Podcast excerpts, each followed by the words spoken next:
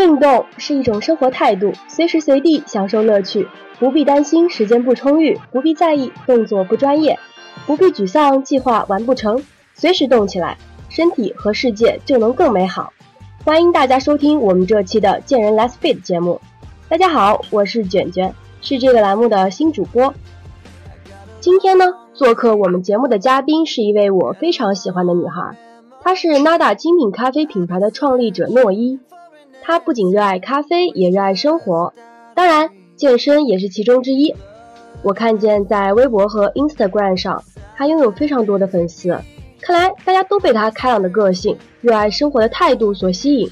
那么，究竟她是怎样的一个女孩呢？今天就让我们一起深入了解她吧。嗨，诺伊，跟大家打个招呼吧。Hello，大家好，我是 Iris 王诺伊。那诺伊，呃，那你现在从事的是一个什么职业呢？跟大家说一说，简单的做一个介绍吧。嗯，好啊，呃，我现在呢是 Nada 咖啡品牌的掌柜的，然后也是一名精品咖啡烘焙师，全球认证的咖啡品质鉴定师。也是首届世界咖啡师闻香大赛的第六名。其实大家可能觉得，哎，是不是只有香水有闻香师？其实不是，咖啡界也有咖啡的闻香师。那么我从事这个咖啡行业已经有四年的时间了。嗯，在这个期间呢，我走访过很多的著名国家的精品咖啡馆，当然也认识了很多世界各地的咖啡人。在参与过很多世界咖啡比赛，也给我带来了很宝贵的经验。那今年呢，在一七年的时候，呃，我也很荣幸的被选为云南咖啡生豆比赛的评审。这些经历都让我更加坚定我与咖啡的情感。就我觉得很像是我们这个节目对于健身的热情和坚持。那我的梦想呢，不仅仅是发现好的咖啡，分享给每一位朋友，同时呢，我还希望通过我们。嗯，普及咖啡文化知识和分享咖啡，也可以帮助我们的这个咖农改善生活，让咖啡产业得到真正公平健康的发展。嗯嗯，那么诺伊呢？呃，他的这个职业是咖啡烘焙师。嗯，这个职业有点有趣啊，因为在其实，在生活中这样的职业呢，我们是大多数人不知道的。嗯，我就很好奇啊，你平时作为一个咖啡烘焙师，你平时都是怎么工作的呀？能不能跟大家说一说，聊一聊？可以啊，我可以简单这个聊一下咖啡烘焙师这个行业。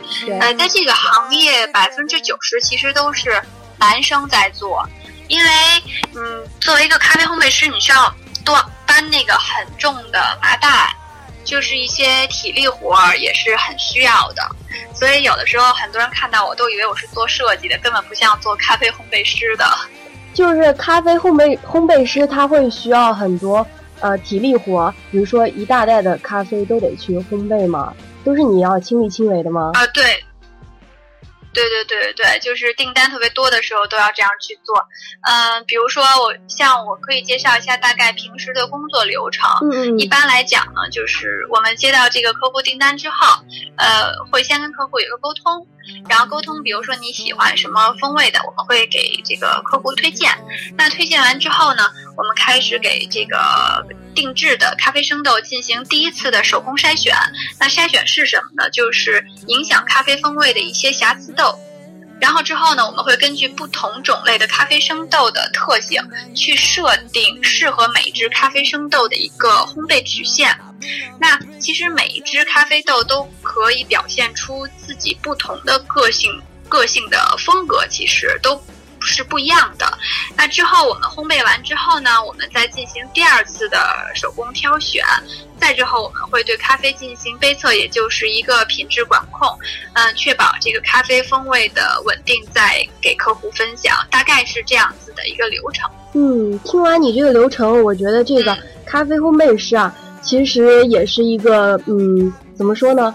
呃，任务比较重的一个工作。那所以，其实它这个行业也是一个小众的行业，对不对？也并不好做，我觉得。目前来讲是。对，目前来讲是这样的。对对。在中国来讲，对，因为因为夏天很。对，你说。对，因为夏天的时候很热的，夏天的时候烘焙机有二百多度。嗯嗯嗯，那所以就尽管咖啡行业呢不好做，冷气也是很热的。是啊，光有热情是不够的。你我看到你在上面那个微博里说过，咖啡行业并不好做，光有热情是不够的，你还需要强大的内心。那么你就会为什么会说出这样的话呢？你是怎么样有这样的强大的内心和咖啡结缘了呢？嗯，因为其实当时呃几年前我入行嘛，那那个时候其实很多人不知道就是精品咖啡是什么，然后什么是现磨罐咖啡，然后大家都不知道。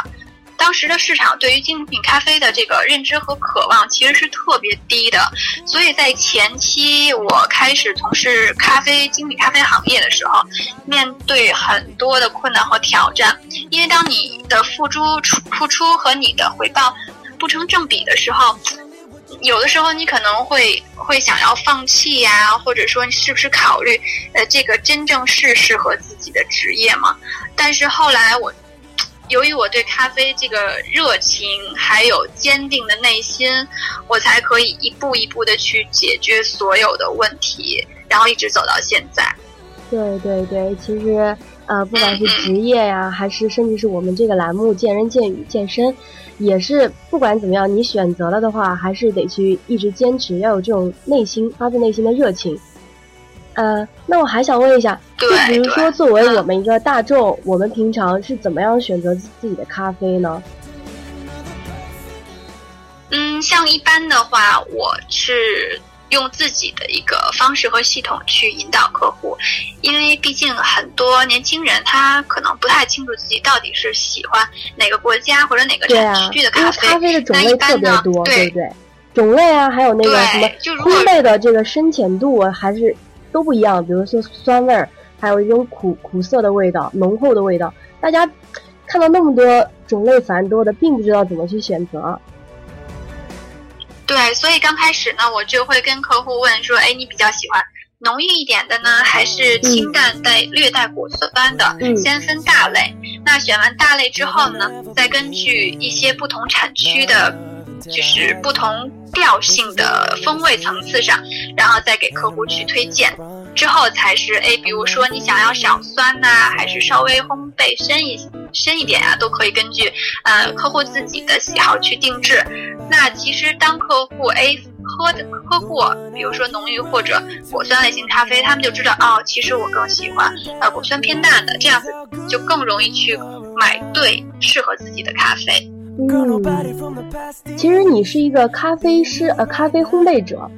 那么，嗯，我听到你近期啊也是考取了一个美国运动营养师的证。你作为一个咖啡的爱好者，然后又去去考这个运动营养的证，你是怎么样的一个想法，或者是怎么样去引导你，你去做不断的努力，去更深入的学习营养学的知识呢？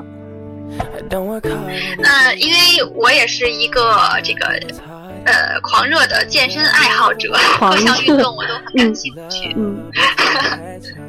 对，然后我因为以前从小就是有练了差不多九年的民族舞蹈嘛，之后就因为学业的关系，所以就暂停。然后之后是一二年的时候正式开始，呃，这个进入咖不是咖啡，进入这个健身健身的这个领域。一二年就进入了。嗯，好早啊。对，二零一二年的时候开始。开始很正式的进入健身的领域。对啊，对啊，因为健身是近几年，你一二年的话应该是挺早的了，有这个意识真的是很棒啊。对，就是想要塑形嘛，保持身材嘛。嗯。那那个时候就是练了一段时间之后，你就会觉得我这么练到底对不对？然后你也有就找过私教嘛，但是私教和私教教的方法又不一样，所以你也不知道是。听谁的？所以呢，后来正好那个我们的好朋友 Carrie 他发了一个这个运美国运动营养师的认证的课程，我结果就去了。我是想说，呃，为了自己去学，让自己以更健康的方式去运动，通过饮饮这个饮食啊，还有什么方式更适合自己来塑形。哦，那你去学习这个课程，它这个课程到底是呃，比如说给你们安排呃什么类型的这个课程呢？就是会就是会学那个饮食方面的内容吗？普及基本的常识吗？对，会有。然后它是基本的常识，还有一个专业的部分的公式测算。因为当时去上课的时候，是百分之八十到九十其实都是健身教练，嗯，所以呢，就是跟他们一起去上课，去探讨饮食各方面的这个，呃，如何配合健身是很有帮助的。对啊。呃，我最近也在学习营养学的书。那么，对于我们这种不是教练的，没有或者说没有这种渠道去学习这种培训课程啊，你觉得大家应该怎么样去学习运动营养学呢？给大家一些建议呗。我觉得现在，好呀，我觉得现在其实很多那个 app 都很方便。然后我如果是我的话，我会先下载一个运动健身的 app，然后跟着 app 去做运动，之后下一个这个呃营养就是。有一个薄荷，我记得一个 app，它就是给你分析每一种食物的这个蛋白质含量啊，然后卡路里含含量，这样子你可以根据每一种食物的这个卡路里的含量来合理的呃设计自己的饮食方案。对对对，这是一个很好的方式，我最近就在用，我觉得挺好的，它可以让你了解到每日的三大营养素的这个这个自己的摄入量。还有看看自己到底有没有超过总的这个卡路里，更好的帮助自己增肌或者是减脂嘛，对吧？那么，对对，但我觉得前提条件还是要对自己身体的这个有一个呃确定，而不是就是很随性的去对对去根据自己的喜好去选择，因为那样子可能效果不是很好。是是是，要制定一个比较明确的计划，然后这个计划呢是长期可执行的才可以。那么说到这个，刚刚说到营养学啊，我就了解到你其实是一个素食的提倡者，对不对？对。那你，那 你这个素食是不吃呃，就是不吃禽类的肉吗？对，不吃海鲜，然后不吃红肉这样子，但但但其实啦，其实不是真的严格意义上的素食，因为我觉得，呃，作为一个素食者，一定要理智素食，而不是盲目素食。那如果比如说，在一个非常有限的条件下，你只可以吃肉，但是你肯定还是要吃的，所以我觉得还是根据一个呃理性方式去。提倡素食这个概念，嗯，那挺不错的。当然，素食啊，其实，在生活中大家就是没有这个概念去坚持提提倡更多的食用素素食或者是蔬菜这方面，因为它比较有很多的限制嘛，对不对？比如说那个蛋白质摄入它可能就不够啊，呃，那那平时你是怎样调节这个问题的呢？我平常就是拿这个主食来说吧，嗯，一般人我们都会就是摄入过多的呃米和面碳水化合物，那么我呢是用藜麦来代替我的这个碳水化合物，因为藜麦它的营养成分是非常高的，它的这个蛋白质可以高达百分之十六到二十二，牛肉的蛋白质含量也只有百分之二十。所以它吃就食用藜麦的话，是可以帮助我去补充足够多的营养成分，而且还可以帮你塑身。然后像有一些好莱坞的明星，他们都很喜欢食用藜麦来作为他们的主要食物。像那个 Beyonce 生完孩子以后，嗯，她因为食用藜麦瘦了二十六公斤，哇，好像是两三个月的时间。那我也想去尝试一下了。低热量。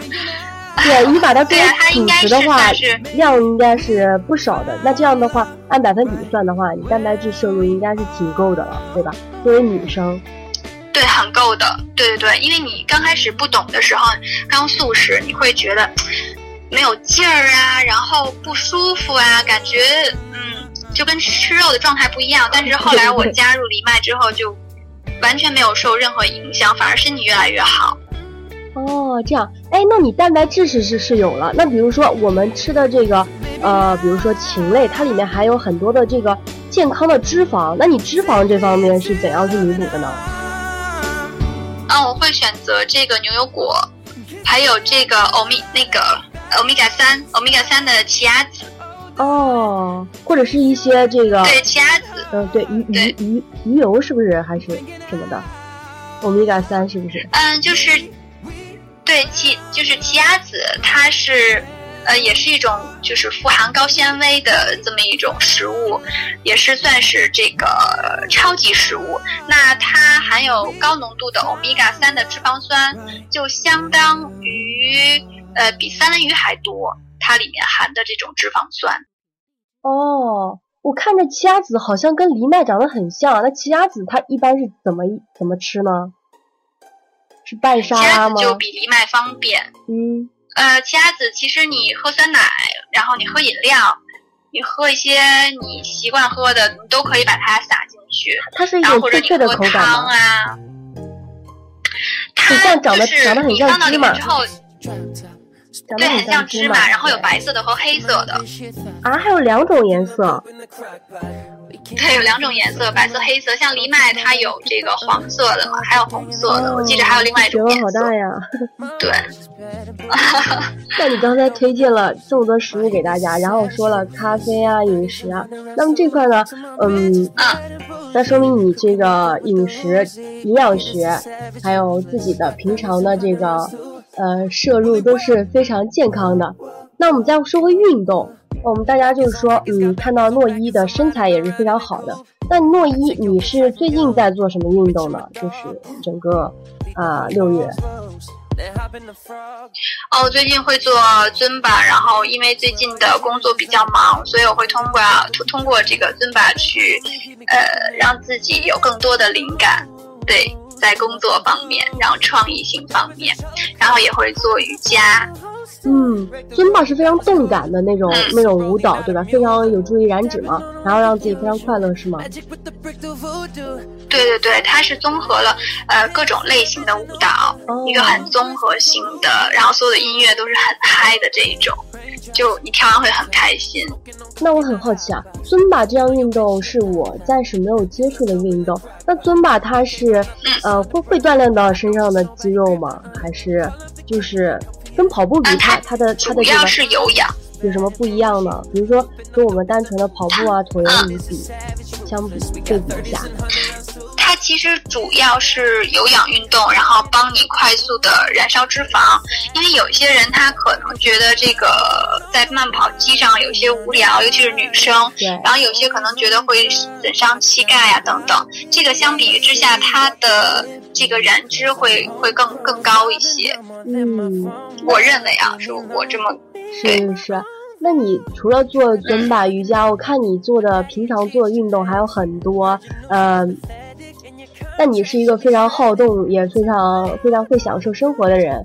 那么你在咖啡，你又作为一名咖啡烘焙师，你平时又健身，那你是怎样调节的呢？就是咖啡和健身有什么关系？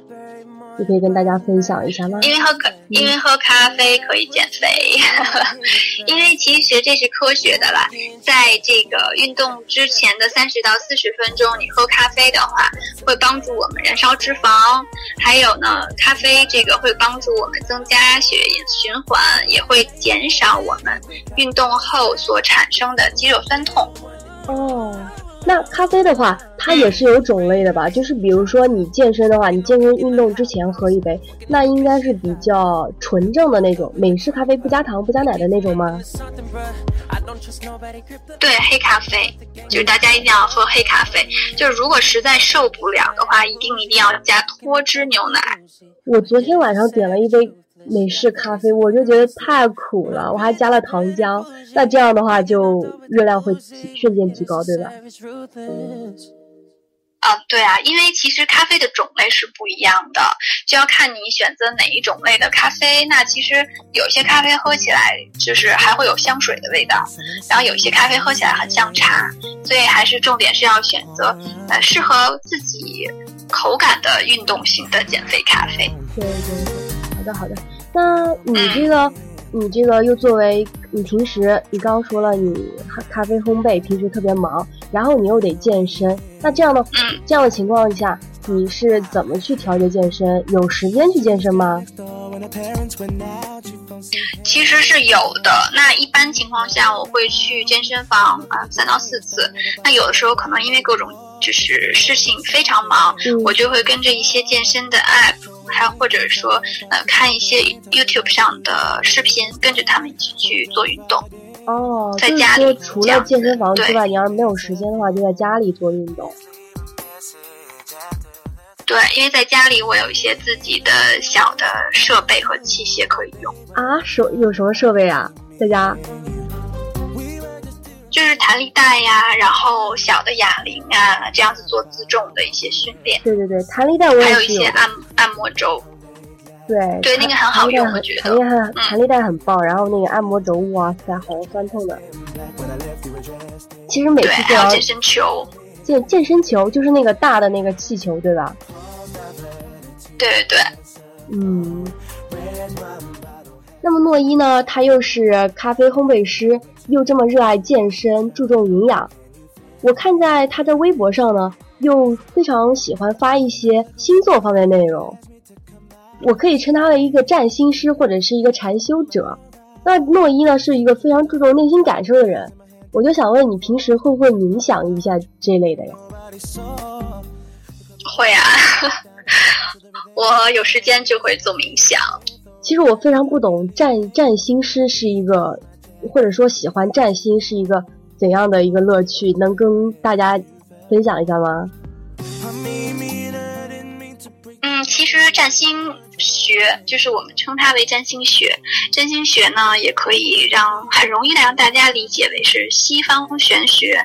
那也是通过我们的一个这个时间、地点一些信息，然后来看出，哎，我们这个呃人就是我们本人是有一个什么特质，是有一个什么性格。那可能我们可以通过这个星盘看到自己的弱点。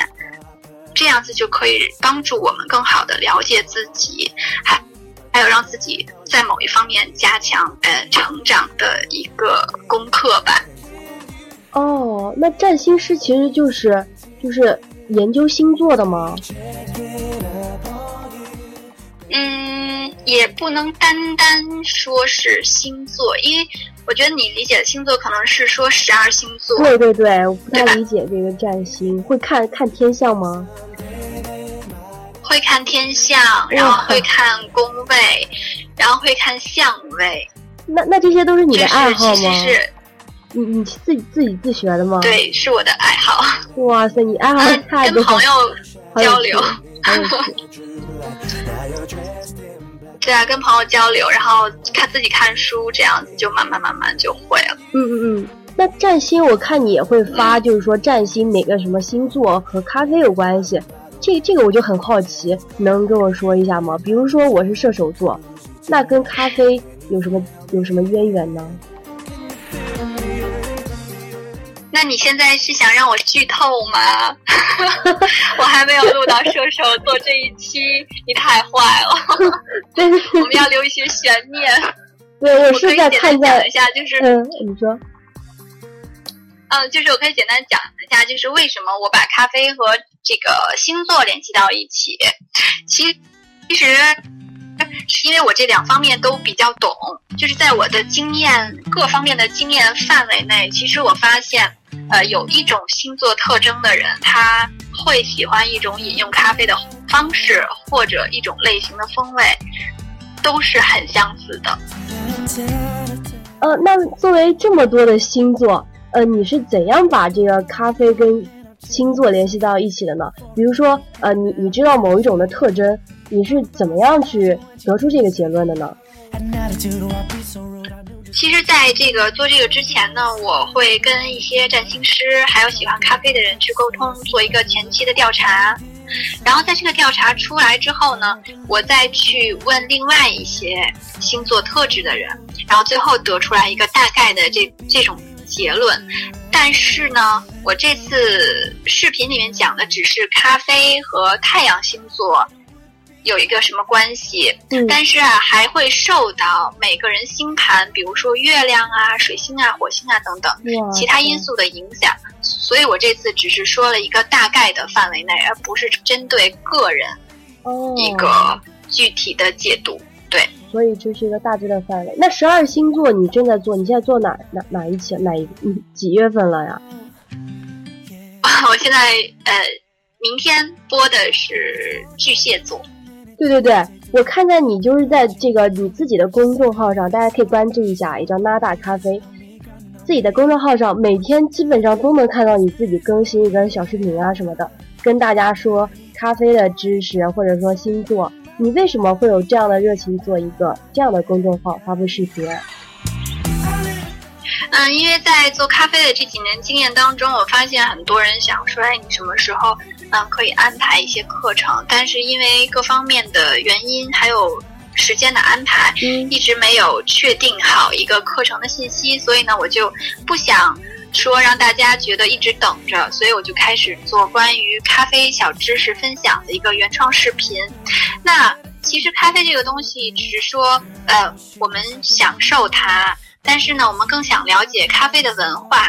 但是可能咖啡的文化听起来又觉得很大，或者说我们知道一些咖啡的数据，但是我们又觉得哎那个很难。所以我想通过非常非常有意思的不同的点来跟大家分享和引出一些关于咖啡文化或者咖啡冲煮技巧等等的一些小知识。嗯，诺伊呢也是一个非常乐于分享的人。今天诺伊在节目里跟大家分享了这么多的知识，也让我们感受到了他的这个对于咖啡的热情，对于健身的热情。因为时间有限呢，我们今天只能和诺伊聊到这里。非常感谢来到《健人来 speed》栏目，希望有机会可以继续和诺伊你在这儿聊天。OK，大家，拜拜。